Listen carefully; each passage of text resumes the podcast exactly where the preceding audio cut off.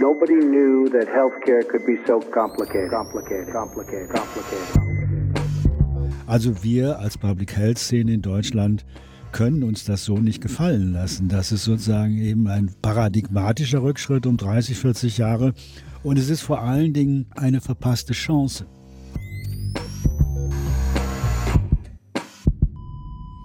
Salut und herzlich willkommen zur Gesundheit macht Politik Episode 117 mit der Aufnahme am 26.11.2023. Nächstes Wochenende ist der erste Advent, wollte ich sagen. Wer hat da einen hm. Keks gebissen? Ich weiß nicht. Ich habe es absichtlich gemacht und dachte mal, wann kann ich dich gut unterbrechen? Aha, also diesmal darf der Podcast-Arzt zugeschaltet aus dem wunderschönen Heidelberg seinen ersten Kommentar dann loswerden. Hallo Pascal. Hallo.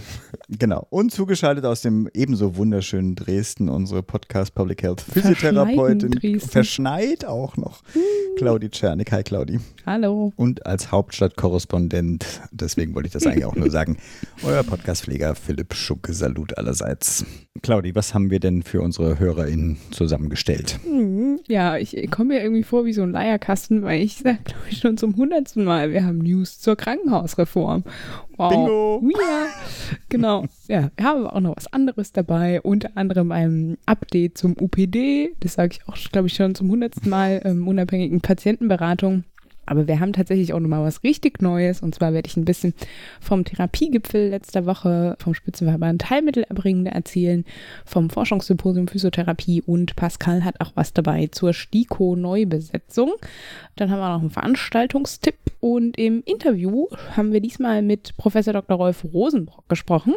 Er ist Vorsitzender des Paritätischen Wohlfahrtsverbandes und wir haben ihn nochmal ausgelöchert zu dem BIPAM, dem Bundesinstitut für Prävention und Aufklärung in der Medizin, was ja die Public Health Szene sehr in Aufruhr versetzt hat. Und ja, wir haben uns das nochmal genauer angeguckt. Im Murks geht es heute um zwei fahrlässige Mediziner, die ihre Patientinnen auf die eine oder andere Weise gefährden. Oder ja, ich habe auch was von Tod gelesen. Also es wird Crime heute. Oh, im, True Crime. Im, Richtig. Ja, im, im Murks. Hm. Und, äh, der Einzige, der nicht lacht, ist Pascal, der hat es, der, ja, der weiß, dass er Kekse. sagt. Achso, okay, ja. der ist noch Kekse. Nee, ich hab's, also ich es ist einfach nicht zum Lachen. Es ist nicht genau. Zum, ich habe es nicht gelesen, deswegen wollte ich halt auch gesagt, oh, vielleicht soll ich dazu nichts sagen. Okay, es ist nicht ja. zum Lachen. Gut. Gut. Okay. Ja, und wir haben aber auch wieder eine Kontaktanzeige dabei. Wenn wir jetzt schon bei Keksen sind, Pascal, bist du schon in Weihnachtsstimmung? Du hast ja auch Weihnachtsfeiern Nein. direkt hingeschrieben. Aber, ähm, Weihnachtsfeiern sind zugange. Lustigerweise haben sich beide bei einer Arbeitsstellen überlegt, dass weil der Dezember ja immer so voll ist mit allen möglichen Feiern, mhm. beide Weihnachtsfeiern schon im November stattfinden. Oh. Also wenn das jetzt bei einer Arbeitsstelle passiert wäre, würde ich also denken, naja, es ist sozusagen geschickt, dass das vorverlegt wird, aber sind beide jetzt bald schon durch. Und mhm. im Dezember gibt es dann keine Weihnachtsfeiern mehr. Ist aber auch nicht so schlimm. Naja. Genau, und in dem einen aus der Praxis gibt es immer ganz nette Worte und das, wir werden uns werden bewichtelt und so. Und das war jetzt schon, das war ganz nett. Und die in Köln steht da noch an. Mhm. Außerdem habe ich heute, wollte ich noch was Nettes berichten, habe ich ja auf dem letzten DGAM-Kongress in Berlin unter anderem auch ein Poster eingereicht, was dort publiziert wurde. Und heute habe ich beim Kochen den Studienlage-Podcast gehört und da wurde das auch aufgegriffen, das Poster. Hm, also schön. wurden so ein paar Poster aufgegriffen, was so, was es so allgemeinmedizinisch Neues gibt. Und das fand ich natürlich ganz schön zu hören. Daher Grüße an dieser Stelle, da ich glaube, dass er einer zumindest von denen uns auch hört. Ja, cool. Claudi, wie sieht es bei dir aus? Ja, ich habe mich tatsächlich in den letzten Tagen sehr über den Schnee gefreut. Hier hat es äh, sehr dicke, große Flocken geschneit. Es ist zwar einiges wieder weggetaut, aber ich finde, das macht immer was mit der, mit der Stadt oder mit einer Landschaft, wenn sie so leicht bezuckert ist. Dann kam auch noch die Sonne raus heute. Also hm. es war schön großartiges Winterwetter. Oder zumindest hat man so die erste Lust auf Winterwetter bekommen ja, ansonsten war ich viel auf Achse, werde ich ja auch gleich nochmal berichten. Hat mich dann hier gefreut, mal wieder zu Hause zu sein und mich durch den Wäscheberg zu kämpfen jetzt am Wochenende. Genau, ja, aber wie gesagt, werde ich gleich nochmal berichten. Und Philipp war auch auf Achse. Ich war auch auf Achse und wurde wunderbar, an dieser Stelle nochmal herzlichen Dank, Pascal, wunderbar zelebriert. Ich muss Pascal sowieso danken, weil er mich so ein bisschen aus so einer Lethargiestimmung, es war halt irgendwie schon, weißt du, so dunkel, es war so nieseliges Wetter und ich war eigentlich schon so ein bisschen auf, naja, okay, komm, dann lassen wir das sein. Aber dann hat er darauf bestanden und ich wurde beschenkt nicht nur von Robbie Bubble Jungle Party, die auch neben mir steht. Kann ich erwarten, diese zu trinken, ja? Okay. Ich, ich lasse sie auch erstmal stehen. Ich habe noch niemanden gefunden, dem ich das antun kann. Und eine wunderbare Kerze, die seine Kinder für mich gemacht haben. Auch dafür herzlichen Dank. Und die brennt gerade vor mir. Oh, das ist ja schön. ja voll in Weihnachtsstimmung hier. Wie schön. genau, vielleicht für alle Hörenden, die die letzte Episode nicht so, gehört ja, haben. genau. Es geht Mein, es geht um meinen Geburtstag. den er in Heidelberg verbracht hat mit Pascal, genau. Ja. Zur Einordnung. Ich würde sagen, damit Mhm. ab zu den News. Genau, ich habe mich bewusst für was Schönes entschieden zum Anfang. für das Krankenhausthema. Ja, ich wollte ja kurz äh, berichten, wo ich so unterwegs war, nämlich zum einen beim SAV Therapiegipfel, der war am 14.11., da war ich in Berlin und ja, da ging es quasi einen ganzen Nachmittag rund um die aktuellen Themen, die ja da sind, die Ausbildungsreform, der Direktzugang und die Planko-Verordnung. Ich sag mal, das sind so die drei großen Hauptblöcke. Und ja, also ich hoffe, oder so wurde es zumindest angekündigt aus dem BMG von Herrn Algermissen, dass ein Gesetzesentwurf für die Ausbildungsreform der Physiotherapie noch 2023 kommt. Also ja, viel Zeit ist ja nicht mehr, mal schauen. Danach so dann die Logopädie und die Ergotherapie folgen und aber wahrscheinlich alle drei Berufe irgendwie in einem unterschiedlichen Modus. Also in der Physiotherapie kommt die Teilakademisierung, der medizinische Bademeister bleibt auch als Beruf wahrscheinlich dann erhalten. Die Logopädie soll wahrscheinlich voll akademisiert werden und bei der Ergotherapie wahrscheinlich dann wieder Teil. Also irgendwie geht man da ganz unterschiedliche Wege. Ja, da war natürlich ganz viel auch Diskussionsbedarf, wie das alles ausgestaltet wird, ob eben bei der Ausbildungsreform dann schon eine Direktzugangsmöglichkeit mitgedacht wird, ob die Zertifikate dann mit in die Ausbildung integriert werden, ob das BMG quasi Akademisierungsquoten vorgibt oder nicht, wie denn dann eigentlich die Unterschiede sind zwischen Ausbildung und Studium und so weiter, wie sich das unterscheidet, wie die Kompetenzen sich abgrenzen und so weiter. Also da ist sehr viel Musik gerade drin. Ja, da gab es sehr viele Fragen und natürlich auch immer die Fragen dann, wie sieht es dann in der Praxis aus? Ne? Welche Implikationen hat das dann für die Praxis? Wo ändert sich was und wo nicht? Ich packe einen Link in die Show Notes zu einem Bericht davon, könnt ihr gerne nachlesen. Dann, das war sozusagen eine sehr berufspolitische Veranstaltung, auch mit Gästen aus dem Bundestag. Und dann bin ich dann an Also der Wochenende Teaser klingt ja schon ziemlich hart, ne? Politiker enttäuschen Teilnehmer und auch so manchen. so, okay. Von dem Artikel, ja, naja, Ja. ja. ich glaube, naja, das ist, glaube ich, einfach der Punkt, dass viele PraktikerInnen da sehr ernüchtert Mhm. rausgegangen sind, weil sie sich natürlich sehr konkrete Umsetzungsideen oder Umsetzungsmaßnahmen erhofft haben. Und das ist natürlich klar, wenn du da Bundestagsabgeordnete bist, dann kannst du halt nur darauf verweisen, dass was in der Gesetzgebungspipeline steckt, Hm. wann das vielleicht kommt, aber nicht, was genau passieren wird. So, ne? Also das ist ja so generell, dass wir gerade auf sehr viele Gesetze auch einfach warten. Da Ja. ist einfach auch eine große Ungewissheit. So, deswegen sind da die einen oder anderen auch sehr frustriert rausgegangen tatsächlich. Was ja auch total verständlich ist. Hm. Berufspolitik war da ganz viel angesagt und dann ging es beim Forschungssymposium Physiotherapie äh, quasi fast ausschließlich um Wissenschaft oder ist ja auch sehr eng verknüpft mit berufspolitischen Forderungen. Aber auf jeden Fall haben sich da in Göttingen so ungefähr 300 Leute aus der Physiotherapie versammelt unter dem Slogan Physiotherapie ist innovativ, interprofessionell und patientenzentriert. Es gab da ganz viele Vorträge, Workshops. Ich war in einem zu Theorie-Praxistransfer, was natürlich auch sich in deren Disziplin die Frage stellt, ne? wie kriegt man die wissenschaftlichen Erkenntnisse dann in die Praxis? Dann war natürlich das Thema Akademisierung nochmal ganz stark dran. Da ist natürlich, ich sag mal, sitzt die ganze Liga, die eine Vollakademisierung sich vorstellt und wünscht. Äh, da wurden eben die Ergebnisse dann von Dienstag auch nochmal intensiv diskutiert und dann genauso auch das Thema Interprofessionalität war da ganz groß geschrieben. Heidi Höppner, die wir auch zu dem Thema schon im Podcast hatten, hat da auch die Keynote gehalten. Aber man merkt auch jetzt bei den Physios ist eben das Thema digital, digitale Anwendung, Digitalisierung groß. Viel ging auch um Schmerz. Aber ja, es gab auch Workshops zu Forschungsparadigmen und einen Beitrag fand ich besonders spannend mit dem Titel Die Komplexität nachhaltiger Physiotherapie. Ja, ich habe einfach nochmal Links in die Shownotes gepostet. Die äh, Jungs und Mädels von PhysioBib haben da ganz viel gefilmt. Okay. Da könnt ihr gerne reinschauen. Ich glaube, das wird auch irgendwann demnächst veröffentlicht, Okay. was da so passiert ist. Und nochmal die Website von der DGPTW. So viel dazu. Pascal. Sehr schön. Mache ich mal weiter. Die Ständige Kommission am RKI soll teilweise neu besetzt werden, soweit nichts Ungewöhnliches. Denn die Mitglieder werden vom BMG im Übrigen im Benehmen mit den Landesgesundheitsbehörden alle drei Jahre neu berufen. Also das ist jetzt nichts Außergewöhnliches. Die STIKO hat, mhm. steht zumindest auf der Webseite, 12 bis 18 Mitglieder.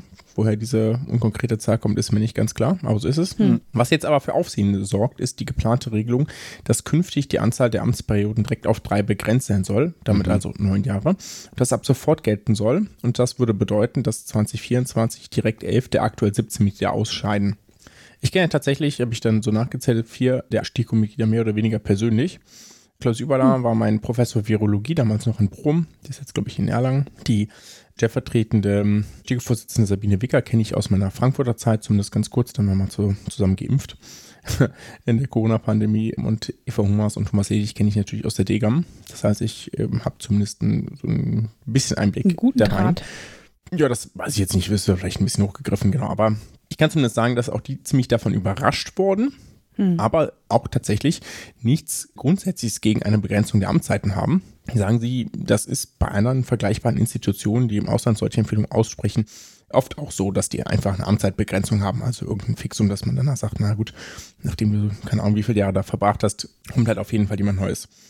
Was aber nicht gut ankommt, ist quasi die damit verbundene Auswirkung, dass dann so viele sofort rausfallen, weil sie meinten, es gab so einen harten Cut, das habe ich jetzt nicht nachrecherchiert, wohl schon einmal 2011, als ein übergroßer Teil ausgetauscht wurde.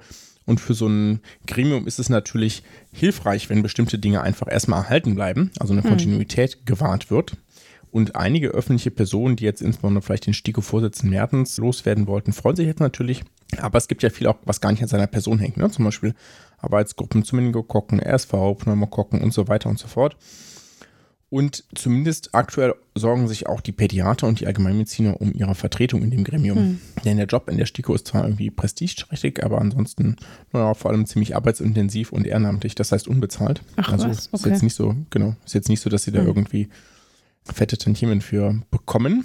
Im hm. Übrigen hatten auch zwei, zum Beispiel Herr Mertens und noch ein weiteres STIKO-Mitglied, sowieso schon vor angekündigt, nicht noch einmal zur Verfügung zu stehen.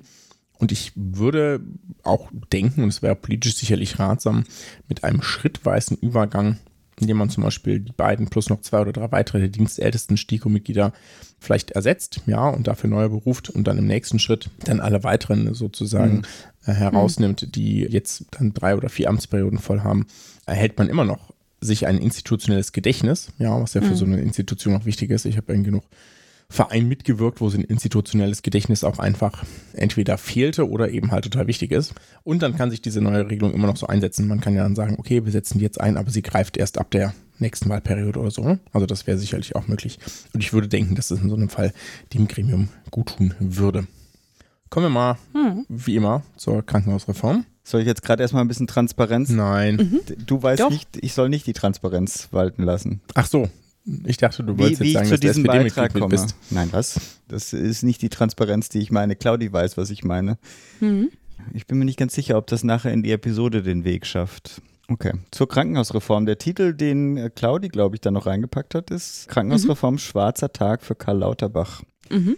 In der Halle des Rates die Stimmen erklingen. Ein Gesetz, das die Transparenz soll bringen. Krankenhäuser sollen enthüllen ihr Tun, doch der Bundesrat hat Bedenken, ruft nach Ruhen. Mit knapper Mehrheit wird blockiert der Gang zum Vermittlungsausschuss der Ruf ein Klang. Ein Online-Portal geplant für das Licht, doch die Länder zweifeln, finden es schlicht. Leistungsgruppen geplant sollen erstrahlen ab Oktober 2024, so die Zahlen. Bund und die Länder im Januar vereint suchen nach Klarheit, die Uneinigkeit scheint. Kritik aus den Ländern, Verwirrung gesät, die Planungshoheit, die keiner versteht. Einigung angestrebt, doch der Weg ist weit zwischen Bund und den Ländern herrscht Uneinigkeit. Ein Entschließungsantrag, ein Hilferuf, vier Länder drängen ein Soforthilfetuch. Kostensteigerungen, die drücken schwer. Bayern, NRW, Schleswig-Holstein, Sachsen-Anhalt, so schwer. Krankenkassen klagen, die Patienten leiden. Transparenz, die sollte doch Freude bereiten. Doch der Bundesrat zögert, hält das Gesetz fest. Ein Ringen um Worte im politischen Nest. Die Deutsche Krankenhausgesellschaft spricht, Erleichterung zeigt sich im Gesicht. Verbesserte Bedingungen, sie begehrt, ein Vorschlag, der Wohlstand in Kliniken vermehrt. In der Halle des Rates ein Drama, ein Licht. Das Gedicht endet, die Geschichte im Gedicht. Zwischen Lob und Kritik im politischen Schrei, die Suche nach Transparenz noch nicht vorbei trage das so Wunderbar. weihnachtlich vor, ne? Das ist, aber Das ich, ich, ja auch ich wüsste nicht, ich dachte jetzt zur Weihnachtszeit, Hast zur. ChatGPT schreiben lassen? Ja, das ist das ist die Transparenz, die ich vorher geben wollte.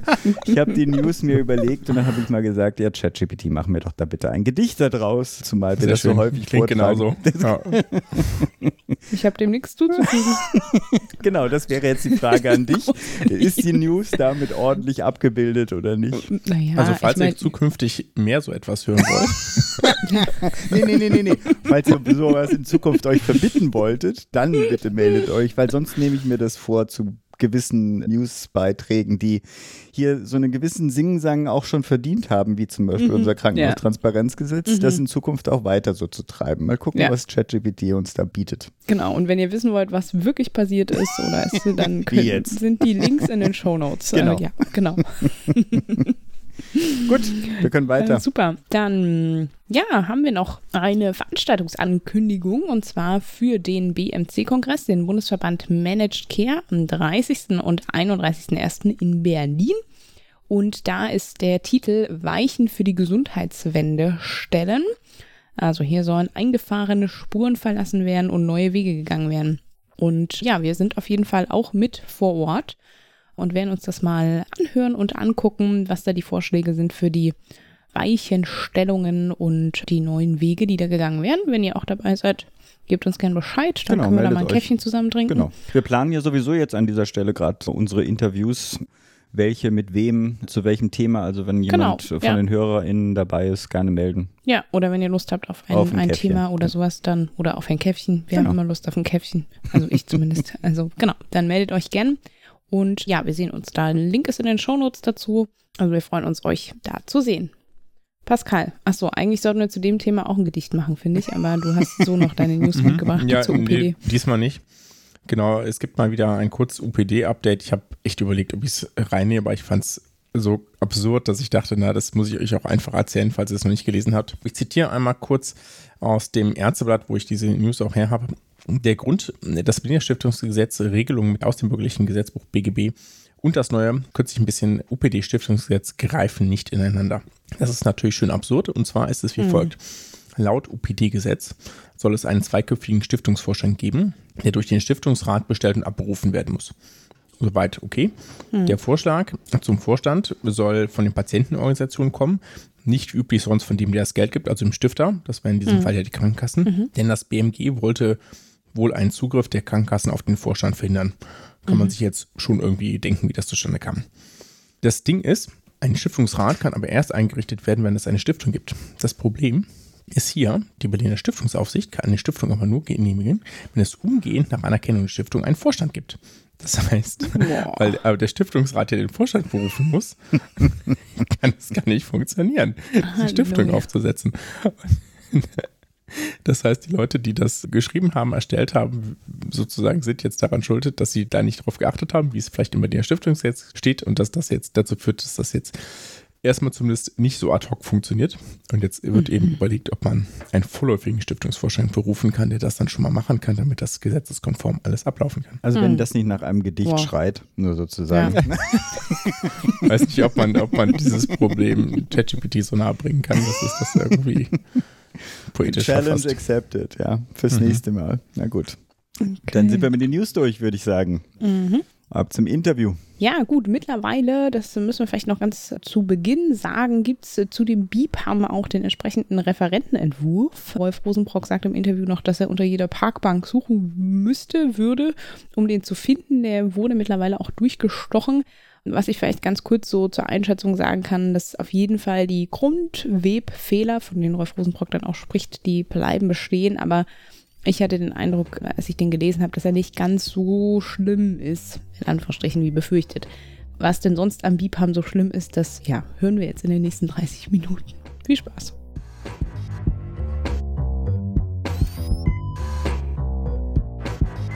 Ja, im Koalitionsvertrag wurde ja angekündigt, ein Bundesinstitut für öffentliche Gesundheit zu gründen, in dem unter anderem auch die BZGA, die Bundeszentrale für gesundheitliche Aufklärung, aufgeht und laut Wortlaut, Zitat aus dem Koalitionsvertrag, die Aktivitäten im Public Health Bereich, die Vernetzung des öffentlichen Gesundheitsdienstes und die Gesundheitskommunikation des Bundes angesiedelt sein sollten.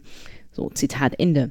Das war ja erstmal eine super Ankündigung. Zumindest ist in der Public Health Szene erstmal auf Zuspruch gestoßen und da gab es auch erste fachliche Zuarbeiten, Anforderungen, Ideen, wie denn so ein Institut aussehen kann. Ja, dann gab es den 4.10.2023, der Scheidepunkt, nachdem man nämlich einige Zeit nichts gehört hatte, wie es denn da so weitergeht. Ja, war es doch, ich würde sagen, ein kleiner Schock. Ich war zum Glück da gerade im Urlaub, konnte irgendwie ganz schnell in den kalten Pool springen aber ja, was ist eigentlich passiert? Karl Lauterbach hat da auf einer ja, Pressekonferenz äh, jetzt äh, nach dieser langen Zeit endlich die lang ersehnten, zumindest in der Public Health Szene, lang ersehnten Details zu diesem Institut bekannt gegeben. Aber irgendwie von dieser Anfangsidee einer übergeordneten Public Health Behörde schien dann doch nicht mehr so ganz viel übrig. Und ja, dazu haben wir uns heute einen Interviewgast eingeladen, den Philipp jetzt einmal vorstellt. Ja, das mache ich auch gerne. Und ich glaube, dass dieser Schock, der fing ja schon tatsächlich mit dem Namen an. Ne? Aber wie auch immer, da kommen wir mhm. ja gleich dazu. Wir sprechen heute auf jeden Fall mit Professor Dr. Rolf Rosenbrock unser Gast auch bereits in der GMP 31 und ich habe mir das extra aufgeschrieben, weil das jetzt wirklich sehr lang wird. Und Herr Professor Rosenbrock, unterbrechen Sie mich gerne, wenn da irgendwie was veraltet ist oder noch was ergänzt werden müsste. Vorsitzender des Paritätischen Wohlfahrtsverbandes, Gesamtverband e.V., ehemaliges Mitglied des Sachverständigenrates für die konzertierte Aktion im Gesundheitswesen beziehungsweise zur Begutachtung der Entwicklung im Gesundheitswesen, ehemaliger Vorsitzender des wissenschaftlichen Beirats der Bundeszentrale für gesundheitliche Aufklärung, der eben erwähnten BZGA, ehemaliger Vorstand der Deutschen Gesellschaft für Public Health, Vorstandsvorsitzender Gesundheit Berlin-Brandenburg e.V. und auch in der Lehre HPP1, das hat Claudi noch ergänzt, so, Prävention und Gesundheitsförderung kenne, ja. als interdisziplinäre Herausforderung im Master Public Health an der Berlin School of Public Health. Und ich ergänze auch noch gerade, auch noch Barista. Das genieße ich nämlich jetzt gerade. Das ist ein, ein, guter Kaffee geworden. Wie auch immer. Nur als kleine Übersicht und in der Quintessenz ja eigentlich vor allem der Schlussstrich genau der richtige Gesprächspartner für unser heutiges Thema. Insofern herzlich willkommen, Herr Professor Rosenbrock. Guten Tag, lieber Herr Schunke. Und Frau Czernig. Die sitzt noch nicht am Tisch. Wir sind daher elektronisch, aber miteinander verkuppelt. Genau. Ja, ich bin zwar ganz neidisch auf euren Kaffee. Ich sitze hier mit einem Pfefferminztee, aber der ist auch gut. Und Gebäck. Mensch. das nächste Mal komme ich vorbei. Ja, aber kommen wir zum, zum Biebhammer. Muss ich ja irgendwie ein bisschen versüßen. Vielleicht zu ganz Anfangs, ja, Herr Rosbrock, können Sie einmal kurz zusammenfassen, was denn genau die Pläne sind zu diesem jetzt Bundesinstitut für Prävention und Aufklärung in der Medizin? Ich habe unvorsichtigerweise das Stichwort Gebäck ernst genommen und mir was in den Mund geschoben. Das dauert nun seine Zeit. Und Kauen ist wichtig für die Gesundheit. Ja, ja. ja das stimmt. Also auf der Pressekonferenz am 4. Oktober 2023 hat Karl Lauterbach das Konzept vorgestellt, aber das ist auch nicht sehr ergiebig. Da geht es um die hm. Auswertung und Erhebung von Daten zum Gesundheitszustand der Bevölkerung, um politische und strategische Entscheidungen vorzubereiten und zielgruppenspezifische Präventionsmaßnahmen zu evaluieren. Klingt hm. irgendwie toll, aber fehlt natürlich auch, um zielgruppenspezifische Präventionsmaßnahmen die Methodenentwicklung voranzutreiben, diese Präventionsmaßnahmen mhm. durchzuführen und dann kommt irgendwann die Evaluation. Dann soll das Institut die Gesundheitskommunikation des Bundes auf Basis valider Daten zu Gesundheitsbedingungen, das soll wahrscheinlich soziale Determinanten, Gesundheitszustand und Gesundheitsverhalten der Bevölkerung betreiben. Es soll eine übergreifende Vernetzung des öffentlichen Gesundheitsdienstes als Aufgabe haben. Es soll Wissenschaft, Praxis, Politik und relevante Stakeholders vernetzen.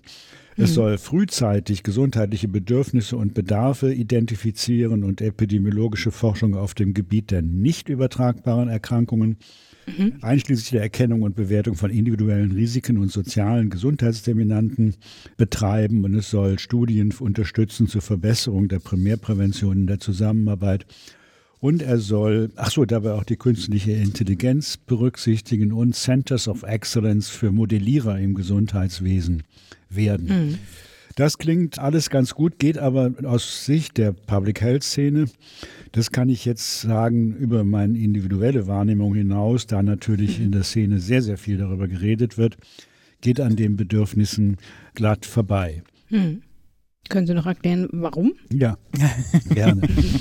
also wir haben eigentlich in der Public Health Szene, vor allen Dingen in der Szene der Menschen, Institutionen und Gruppen, die an der Primärprävention zur Verminderung sozial bedingter Ungleichheit interessiert sind, immer darauf bestanden, dass das Institut, das angekündigte Bundesinstitut für öffentliche Gesundheit, mhm. so hieß es ja im Koalitionsvertrag, konzipiert werden sollte auf Basis einer Analyse der Aufgaben, die es zu erfüllen mhm. hat. Und da sehen wir eben vor allen Dingen die wichtige Aufgabe, die nichtmedizinische Primärprävention, die na, seit Jahrzehnten mhm. eigentlich international im Konsens als Lebensweltprävention durchgeführt wird, als Settingprävention, dass eigentlich irgendwo die wissenschaftlichen und koordinativen und kommunikativen Voraussetzungen dafür geschaffen werden müssen, dass jede Lebenswelt in Deutschland, die das braucht, die eine solche Intervention braucht und die sie will, sie auch qualitätsgesichert und professionell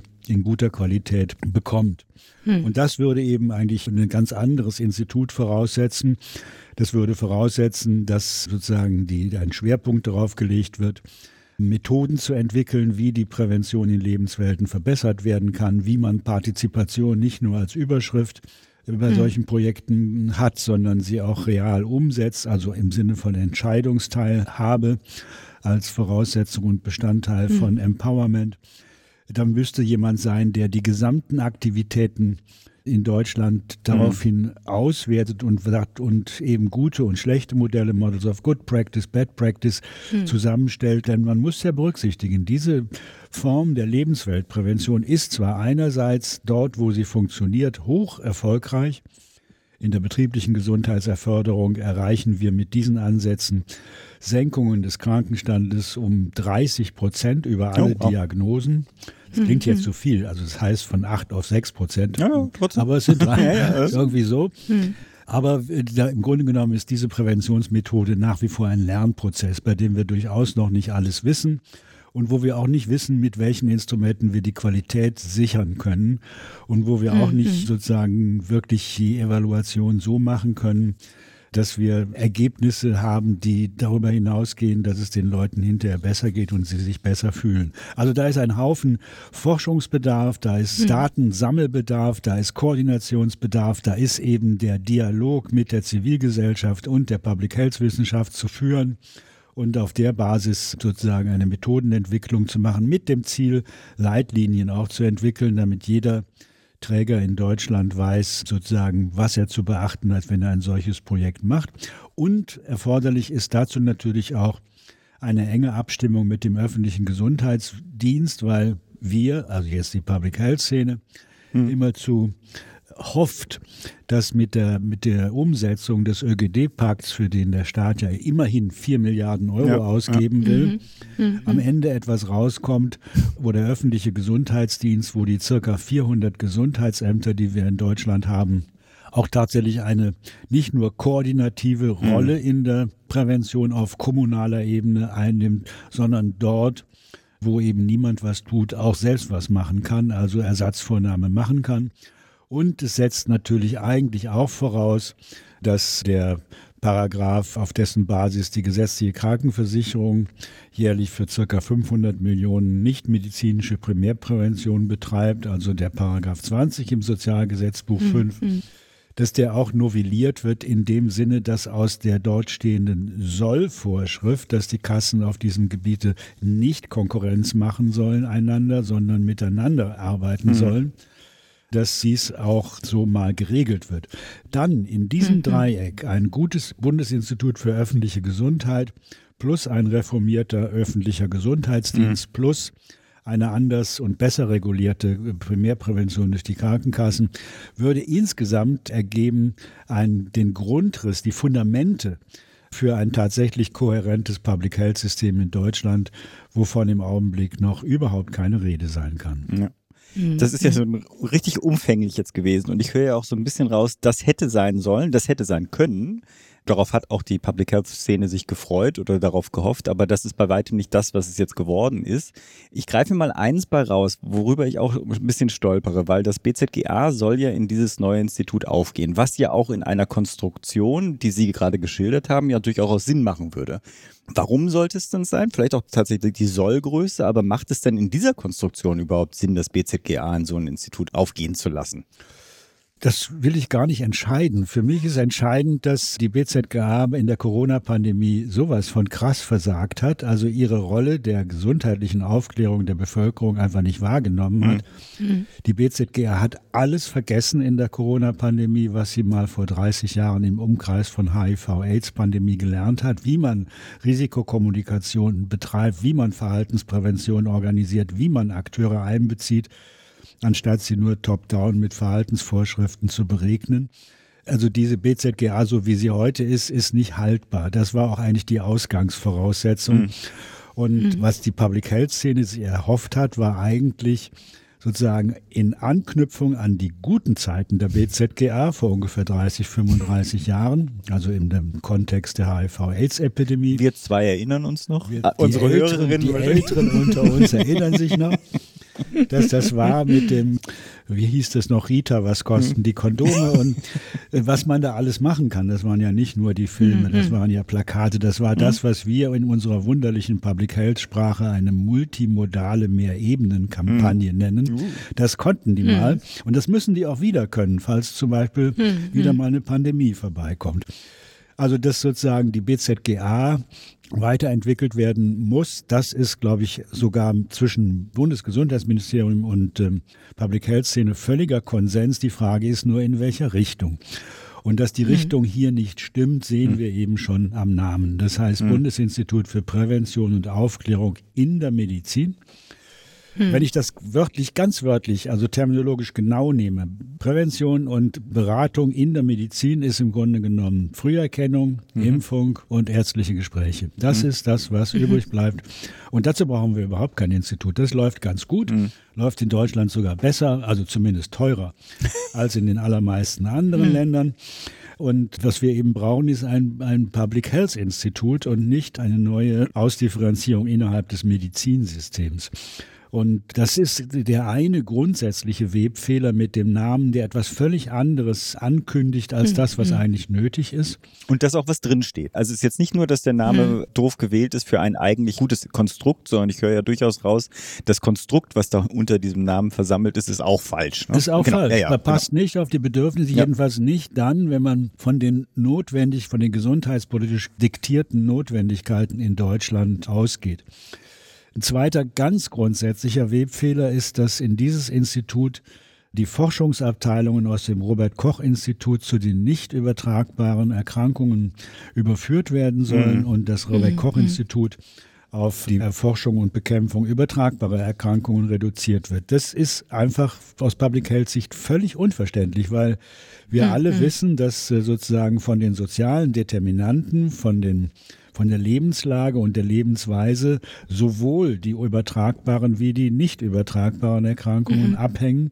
Dass es also völliger Nonsens ist, hier zwei Forschungsinstitute mit zu beauftragen. Die würden sich immer in Abgrenzungsfragen und im Kampf um die Ressourcen in die Haare bekommen.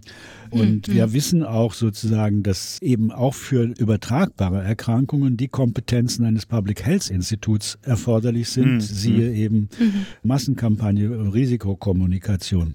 Und zudem mhm. muss man ja sagen, ist im Robert Koch Institut in den letzten 20, 30 Jahren aus einem praktisch nicht vorzeigbaren Zustand ein international sehr, sehr vorzeigbares Institut für Sozialepidemiologie mhm. geworden. Wir haben da mittlerweile eine Forschung, die ist absolut top, aktuell mhm. und schnell und die bezieht sich natürlich auf Sozialepidemiologie und nicht auf einzelne Krankheiten und unterscheidet schon mhm. gar nicht zwischen übertragbaren und nicht übertragbaren Erkrankungen. Mhm. Andererseits ist das Robert Koch Institut als auch nachgeordnete oberste Bundesbehörde im Geschäftsbereich des Bundesgesundheitsministeriums zuständig für administrative mhm. Aspekte mhm. der Bekämpfung übertragbarer Erkrankungen, also Anleitung von Gesundheitsämtern, mhm. Koordination auch von gesundheitspolizeilichen Maßnahmen, die ja bei Infektionskrankheiten schon mal notwendig werden, worunter wir ja alle genügend gelitten haben.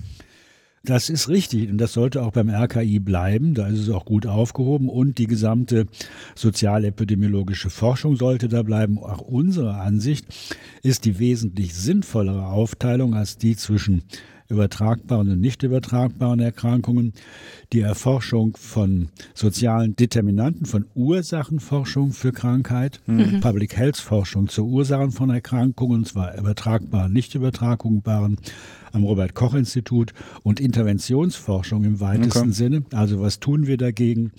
Was heißt mhm. Aufklärung? Was heißt Kampagne? Was heißt Lebensweltprävention? Wie macht man die? Wie sichert man die Qualität? Wie sorgt man für Flächendeckung und all das? Dass das eben bei dem Bundesinstitut für öffentliche Gesundheit sein sollte. Denn diese Funktionen, die haben derzeit auch in der jetzigen BZGA keinen Ort mhm. und sie sind essentiell erforderlich um den modernen Herausforderungen, die aus der gesundheitlichen Lage der Bevölkerung mit ihrer ja sehr, sehr großen sozial bedingten Ungleichheit ja, resultieren. Ja. Mhm. Aber haben Sie, also das ist so wirklich die Frage, die ich mir stelle, vielleicht haben Sie eine Erklärung dafür, warum ist man jetzt so sehr wieder in diesem Prävention und Aufklärung in der Medizin? Ich habe ja so reingeschrieben, ich weiß nicht, ob, ob die Hörerinnen auch so diese Unterscheidung kennen, Old Public Health, New Public Health. Also man ist ja auch mittlerweile in den letzten Jahren viel weiter gekommen, um zu wissen, Gesundheitsförderung ist halt hat einen ganz anderen Denkansatz. Ne? Man geht halt nicht so dichotom krank, gesund und ne, so, sondern Richtig, man geht halt ja. viel weiter darüber hinaus. Wir wissen, Gesundheit findet ganz viel außerhalb der eigentlichen Gesundheitsversorgung statt. Also da gibt es förderliche und hinderliche Faktoren und so weiter. Ja. Jetzt ist es ja nicht nur dieses Bundesinstitut, sondern ich bin auch ein bisschen gestolpert über dieses Impulspapier Herz-Kreislauf-Erkrankungen, was wieder nur auf diese Früherkennung, nur wieder auf das ja medizinisch-ärztliche fokussiert. Haben Sie eine Erklärung, warum man da plötzlich wieder so engstirnig, rückschrittlich meiner Meinung nach wird? Nein, ja, Glaskugel nützt uns auch gar nicht. Glaskugel braucht man eigentlich, um in die Zukunft zu gucken. Während Sie fragen nach einer Erklärung, die ich auch nicht habe. Also hm. Ich mhm. weiß, auch im Bundesgesundheitsministerium sitzen viele Public Health informierte, gute Kolleginnen und Kollegen mhm. und warum die alle nicht gehört worden sind, warum dieses Institut wieder klassisch auf Old Public Health also Medizin, Dichotom, gesund, krank. Äh, wenn Krankheit an Verhalten liegt, dann erklären wir das den Leuten, dann verhalten sie sich anders und das ist unabhängig von mhm. sozialen Schichten und Lebenslagen möglich. Diese ganzen Nonsensannahmen, mhm. die werden ja also in diesen neuen Strukturen einfach weiter transportiert und mhm. das wird auch eben das Deutsche Ärzteblatt kommentierte sofort nach der Pressekonferenz, Lauterbach will die Vorbeugemedizin stärken. Völlig richtig. Mhm. Das, also aus dem mhm. Programm kann man mhm. auch nichts anderes entnehmen. Nur das war nie gemeint. Und das ist auch nicht erforderlich in Deutschland. Aber erforderlich ist eben eine Public Health Institution. Und ich kann Ihnen Ihre Frage, wie das da passiert ist und so weiter, nicht beantworten. Ich gucke in die Zukunft und hoffe nur, dass da noch sehr viel zu ändern ist, weil also die Szene ist sehr, sehr aufgebracht. Es gibt eine sehr schöne Stellungnahme von der Deutschen Gesellschaft für Public Health zusammen mit der Deutschen Gesellschaft für Sozialmedizin und Prävention. Mhm. Es gibt seit dieser Tagen eine Stellungnahme des äh, Zukunftsforums Public Health, in dem eigentlich auch alle viele viele, viele, viele Wissenschaftlerinnen und Wissenschaftler aus dem Bereich und Praktiker zusammenarbeiten. Und ich selbst bereite für die nächsten Tage ein, äh, die Veröffentlichung eines offenen Briefes vor, wo jetzt auch Unterschriften gesammelt werden. Also wir als Public Health Szene in Deutschland können uns das so nicht gefallen lassen. Mhm. Das ist sozusagen mhm. eben ein mhm. paradigmatischer Rückschritt um 30, 40 Jahre. Mhm. Und es ist vor allen Dingen eine verpasste Chance. Denn wir im Augenblick sind eben auf der politischen Agenda sowohl die ÖGD-Reform, also Gesundheitsämter, mhm.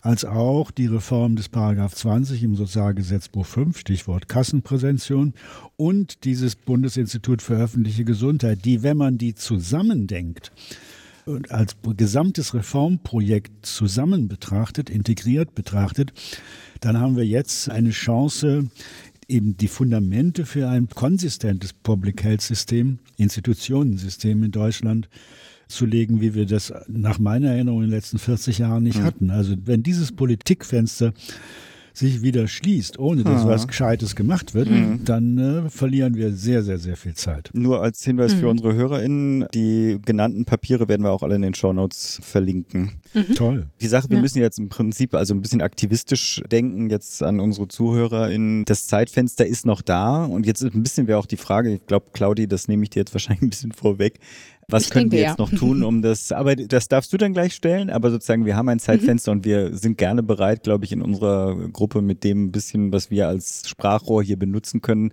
dann auch die notwendigen, keine Ahnung, Aktivitäten hervorzurufen, damit vielleicht dann doch noch was anderes draus wird, als das, was jetzt publiziert wurde. Aber Claudi, du darfst jetzt. Ja, genau. Ich hätte jetzt ganz plump die Frage gestellt, was muss denn anders werden? Also vielleicht kann man sich ja oder können Sie sich auf so Kernpunkte, Sie haben es ja vorhin schon mal so ein bisschen angedeutet, aber ja, was wären denn jetzt so eigentlich die, die Hauptforderungen, die man stellt, die Veränderungen bedürfen? Ja, Und vielleicht also auch kurzfristig. Also ich, Ja, ja, im also- Sinn von, was können wir jetzt tun? Also jetzt nicht, also das, das große Ganze eines neuen Institutes, das finde ich ja sowieso spannend, aber Oder wir so, müssen ja, ja. jetzt Mhm. erstmal verhindern, dass das, was jetzt da geplant wird, kommt. Ne, also ich weiß nicht, wie realistisch das jetzt ist, da noch Veränderungen Mhm. hervorzurufen. Das würde mich jetzt so ein bisschen als Aktivistenfrage äh, sozusagen darüber werfen.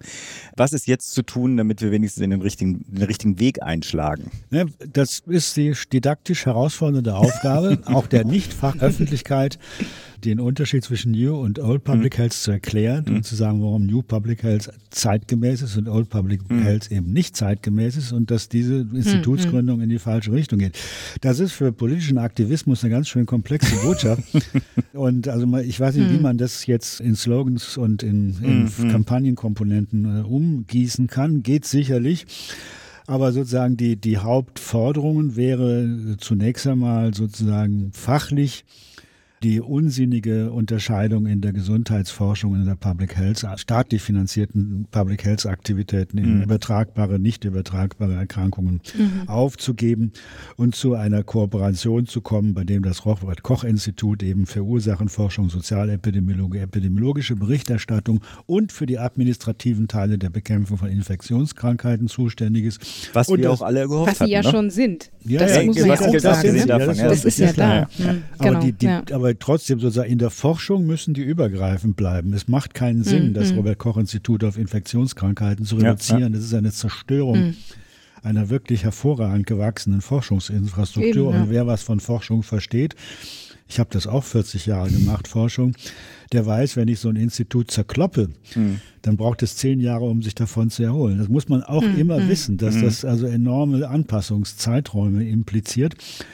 Und das Zweite wäre dann schon, dass man sagt, also verschont uns bitte mit diesem Namen. Also was im Koalitionsvertrag steht, Bundesinstitut für öffentliche Gesundheit ist gut überlegt und, und auch die Aufgabenstellung, die da steht, die Aktivitäten im Public Health Bereich und die Vernetzung des ÖGD und die Gesundheitskommunikation des Bundes zu betreiben, ist eine sinnvolle Aufgabenstellung. Wenn man von der ausgeht, kommt ein ganz anderes Konzept raus. Ja. Also im Grunde genommen muss man das BMG an den Koalitionsvertrag erinnern und sagen, nun macht nicht eure eigenen ähm, Solotänze da, sondern macht mal, was verabredet worden ist.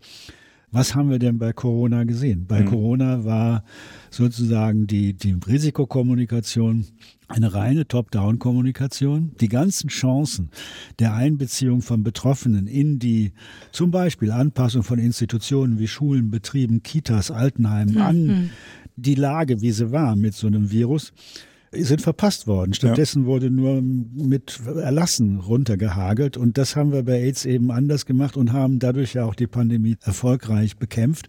Ich war auch in der Kommission, die nach Paragraph 5 Absatz 9 Infektionsschutzgesetz die Maßnahmen der Bundesregierung zur Corona-Bekämpfung zu evaluieren hatte. Das war letztes in 22.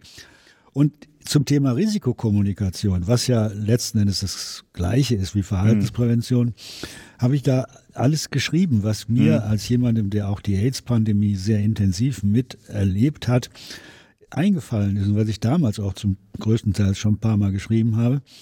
Und dann, das ist auch ans BMG gegangen und das, die Bundesregierung musste zu unserem Bericht Stellung nehmen und sie hat gesagt, ja, alles prima, werden Sie das nächste Mal berücksichtigen. Und dann aber Und dann- ein Dreivierteljahr später kommt dann so ein Klopper, wo es dann nur noch um Vorbeugemedizin geht. Das ist schon, schon deprimierend. Aber um Ihre Frage nochmal aufzugreifen, was man jetzt machen kann, ist im Grunde genommen, würde ich sagen, es ist eine Aufgabe für die erweiterten Fachkreise. Ich wüsste jetzt gar keine Rolle der allgemeinen Öffentlichkeit in dem in dem Spiel, was da jetzt gespielt wird, einfach sozusagen mit geballter Kompetenz immer wieder darauf hinzuweisen, Jungs und Mädels vom BMG, ihr seid auf der falschen Schiene sozusagen. Und ich glaube jetzt, um auch Philipp Schunkes Frage noch aufzugreifen, die Chancen sind nicht schlecht. Okay.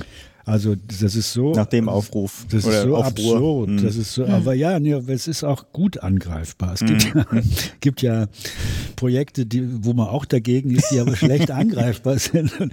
Und das ist hier nicht der Fall. Hier, das hat so katastrophale Webfehler und wenn man eben sozusagen einfach fragt, was soll denn so ein Institut jetzt fürs Stadtteil, für Quartiersmanagement leisten, also eine wichtigen Präventionsfach. Was soll ein solches Institut leisten zur partizipativen Umgestaltung von Kitas und Schulen im Sinne der Gesundheitsförderung? Da ist da gar nichts vorgesehen. Da steht eben irgendwas nur immer Vernetzung und Identifikation, aber nicht eben präzise das, was man präzise sagen könnte und kann, was wir zur Erfüllung der Aufgaben, die unter anderem im Gesetz stehen, eigentlich für einen wissenschaftlichen Überbau brauchen. Trotzdem auch, also erstmal glaube ich auch, es gibt eine große Chance. Zum einen, weil ich die Public Health Szene als sehr aktiv und lebendig wahrnehme. Also ich glaube, die lassen da auch nicht in Ruhe, was ja auch gut ist.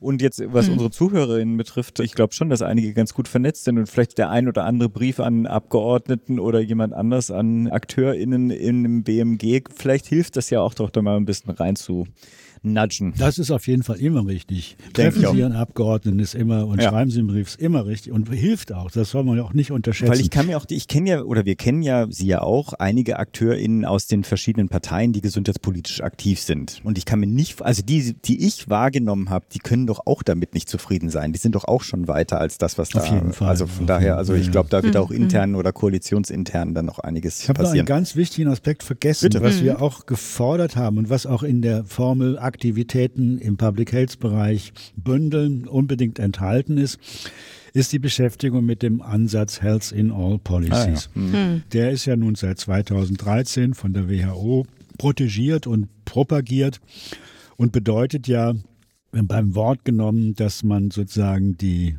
Arbeitsmarktpolitik, die Tarifpolitik, die Verteilungspolitik, die Wohnungspolitik, die Bildungspolitik jeweils daraufhin abcheckt, was bewirken die Regeln, die da für die gesamte Bevölkerung und für die Institutionen erlassen werden, eigentlich für die Gesundheit.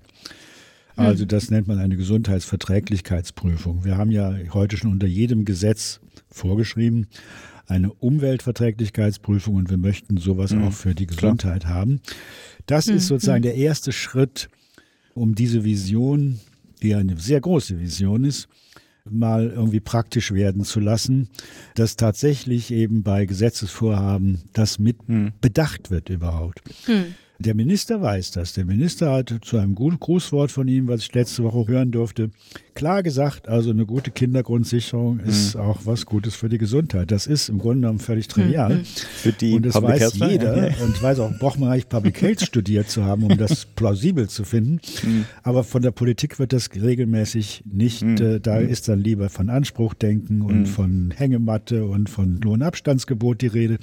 Aber nicht davon, dass wir einfach mit solchen Maßnahmen wie einer guten Kindergrundsicherung, ich rede jetzt nicht von der, die verabschiedet worden ist, dass das eben was mit Gesundheit zu tun hat und dass es eben auch gilt für den Mindestlohn und für alle diese Dinge. Und diese Denke überhaupt in die Politik hineinzutragen, das wäre aus unserer Sicht auch eine zentrale Aufgabe eines Bundesinstituts für öffentliche Gesundheit.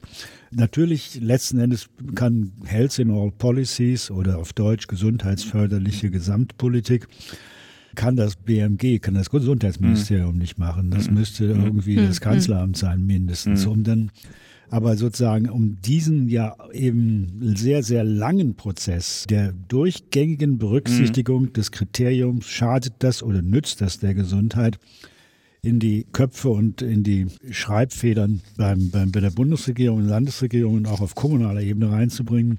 Dazu wäre also ein Institut dringend erforderlich und davon steht in den Ankündigungen vom 4. Oktober nun gar nichts drin, was auch noch eine zusätzliche Enttäuschung ist. Wir alle hatten befürchtet, dass die Errichtung dieses Instituts per Erlass möglich ist. Dann gibt Okay, es keine okay. parlamentarische Beteiligung. Die Bundeszentrale für gesundheitliche Aufklärung ist vor über 40 Jahren mit einem Per Erlass Erlass, okay. gegründet worden. Da gibt es kein Gesetz. Da aber in dem Fall sozusagen die Arbeitsteilung zwischen Robert Koch Institut und Bundeszentrale für gesundheitliche Aufklärung auch verändert werden soll, muss es ein Gesetz geben. Klar. Es soll bereits einen allerersten, noch nicht abgestimmten Referentenentwurf geben. Hm. Ich suche bereits auf allen Parkbänken, hm. um ihn irgendwo zu finden. Und ich bin sicher, irgendwo werde ich ihn finden. Und dann geht natürlich das hm. parlamentarische Verfahren okay. los. Dann müssen alle angehört werden, dann geht es Bundestagsanhörungen. Okay. Da haben okay. wir noch viele, viele Gelegenheiten. Ja uns einzubringen und wir werden das auf kämpferische Weise tun. Ja, und auch da nochmal den Hinweis, mhm. spätestens dann ist natürlich die Zeit, wo man seinen Abgeordneten, seine Abgeordnete dann auch mal kontaktieren kann und sagen so nicht. Und wie gesagt, ich glaube, man trifft auch auf offene Ohren, gerade bei den Vertretern der Koalitionsfraktionen. Ja, natürlich. Mhm. Ja. ja, und auch nochmal jetzt um dieses, ne, Philipp, was du vorhin gefragt hast mit dem Aktivistischen, ich finde es auch klar, ne, es ist jetzt so ein bisschen Zeit oder es ist zeitkritisch, also das heißt, man muss erstmal an die politischen Akteurinnen ran, aber ich finde es auch total wichtig, da am Frühstücksarmbrottisch, Kaffee, Klatsch, wie auch immer, diese New Public Health Ideen auch zu streuen und das zu erklären oder, also ich erinnere jetzt gerade ähm, am letzten Wochenende hatte ich auch mit meiner Mama, weil das natürlich jetzt auch in, ne, im Radio kommt und dann fragt man sich, ach, dann darf ich jetzt häufiger zum Arzt gehen hm, und dann sagt er mir was und bin ich dann gesünder, aber einfach diese Ideen, ne, es ist nicht der Arztkontakt primär, der ist super wichtig, den braucht es, alles gut, aber es sind so viele Dinge mehr, die Gesundheit beeinflussen. Auch das, finde ich, darf ruhig in den Gesprächen überall stattfinden und da auch ja einfach eine, ein anderes Verständnis von Gesundheit transportiert werden. Ja, das also weil man schon auch so eine kritische eine, Masse braucht. Ja. ja, vielen, ja, das ist natürlich völlig richtig. Aber das ist eine auch weit über dieses Institut hinausgehende Frage sozusagen, dass, ja, ja. Äh, wie können wir die auch in Deutschland sehr hohe Medizingläubigkeit mhm. äh, eigentlich mhm. relativieren. Ja. Also ich bin ja, also ich bin auch ein Freund einer aufgeklärten Schulmedizin und lass mich auch impfen und alles und mache meine Früherkennungsuntersuchungen und denke auch, die Medizin ist zwar regelmäßig behauptet, sie sehr viel mehr zu können, als sie real kann, aber was sie kann, soll sie gut machen mhm. und auch bei mir gut machen. Aber davon unabhängig, also den Menschen, und das ist ja irgendwie so eine Public Health Dauerpädagogische Aufgabe, fast klar zu machen, mhm Gesundheit hängt davon ab, ob die Gesundheitsbelastungen, physische, soziale und psychische, im Gleichgewicht sich befinden zu den Gesundheitsressourcen. Überhaupt die Augen mhm. zu öffnen für die Kraft von Gesundheitsressourcen. Also das sind ja die Big Four, die mhm. großen vier ein gutes Selbstwertgefühl, ein gutes Selbstwirksamkeitsgefühl, die Verankerung in hilfreichen sozialen Netzen und Sinn erleben. Das mhm. sind die Ressourcen, wenn, wir, wenn alle Welt redet von Resilienz, kein mhm. Mensch weiß, wie man die kriegt, aber wenn man wissen will, mhm. wie man mhm. Resilienz kriegen kann, dann wäre es eben sich ganz sinnvoll über über Ressourcen zu reden und dieses andere Verständnis von Gesundheit auch natürlich in der Bevölkerung zu verbreiten. Das ist ja immer wieder erstaunlich. Also, und ihre Mutter oder deine Mutter, die ist ja gar nicht untypisch. Die sind ja alle so. Und ich nee, bin auch so erzogen ja. worden. Wenn ich krank bin, ist der Doktor und der Doktor sagt mir, wo es lang geht. Und das ist Gesundheit. Und damit kommt man ja heute eigentlich nicht mehr weiter. Und was ich auch immer beklage oder nicht beklage, dass die Gesundheitsdisziplinen, also Public Health und Pflege, und ich rechne ausdrücklich soziale Arbeit zu den Gesundheitsdisziplinen, mhm. alle im Grunde genommen von der gleichen Zielstellung ausgelehnt. Alle wollen sie empowern, alle wollen sie mhm. aktivieren und alle wollen sie Ressourcen stärken. Im Grunde genommen ziehen die alle oder ziehen wir alle am gleichen Strang und noch in die gleiche Richtung, aber wissen das oft gar nicht, dass sozusagen wir dieses, hm. diese neue, das Denken über New Public Health im Wesentlichen für den Alltag ja bedeutet ressourcenorientieren mhm. und dass ich auch meine mhm. Selbstachtsamkeit, ich benutze das Wort auch nicht allzu häufig, aber dass ich meine Selbstachtsamkeit darauf richte, was tut eigentlich das, was ich gerade erlebe und was ich gerade tun muss oder was ich gerade zu erdulden habe, mit meinen Ressourcen. Mhm. Wie geht es mir damit? Mhm. Dass das wichtig ist, letzten Endes auch für meine Lebenserwartung. Das ist, und dass das möglicherweise wichtiger ist als die tagesgenaue Einhaltung eines Früherkennungstermins. Ich hätte jetzt eine Möglichkeit, einen Abschluss zu finden, Claudi. Mhm. Ich habe nicht das Gefühl, nicht nur, dass meine Lebenserwartung jetzt gestiegen ist, aufgrund der gestiegenen Resilienz, weil gerade mit dem Stichwort sinnstiftend, das ist ja der, der vierte Punkt gewesen. Insofern für mich, mhm. ich gehe hier gesund und resilienter und gestärkter in die weitere Arbeitswoche, trotz alledem, bevor ich das jetzt tatsächlich als Schlusswort wähle. Wollen Sie noch ein Schlusswort loswerden? Das war mein Schlusswort. Das war. Ja. Claudia, hast du noch was sonst? Nö, ich habe sonst nichts. Dann schließen wir das kurz mhm. ab. Herzlichen ich, Dank, ja. Herr Professor Rosenbrock. Es war Gerne, eine tolle Zeit. War mir ein Vergnügen. Und ich wünsche uns allen Dankeschön. viel Ja. Erfolg bei dem, was da vor Allerdings. uns liegt. Toi, toi, toi.